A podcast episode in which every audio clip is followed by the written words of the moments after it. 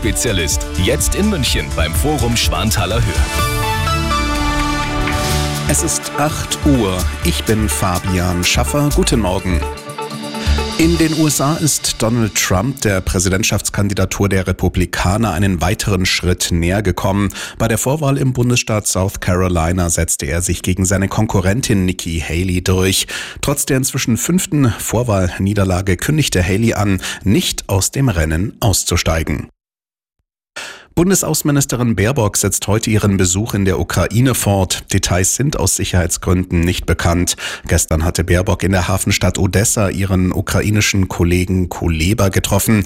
Dabei sagte sie dem Land weitere Waffenlieferungen zu. Deutschland werde die Ukraine jeden weiteren Tag unterstützen, auch mit Waffen, so Baerbock. Dutzende Bauern haben gestern am Rande einer parteiinternen Veranstaltung der Grünen in Magdeburg protestiert, an der auch die Bundesvorsitzende Lang teilnahm.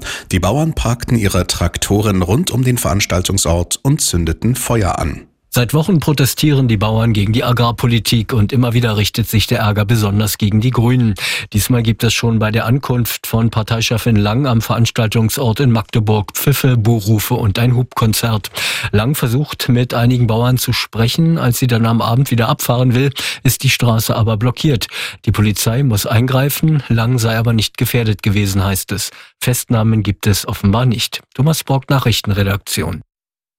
In der Fußball-Bundesliga hat der FC Bayern am Abend seine Niederlagenserie beendet. Die Münchner bezwangen im Spitzenspiel Leipzig mit 2 zu 1. Beide Tore für die Bayern erzielte Harry Kane. Die restlichen Ergebnisse Gladbach-Bochum 5 zu 2, Stuttgart-Köln 1 zu 1, Bremen-Darmstadt 1 zu 1 und Union Berlin-Heidenheim 2 zu 2.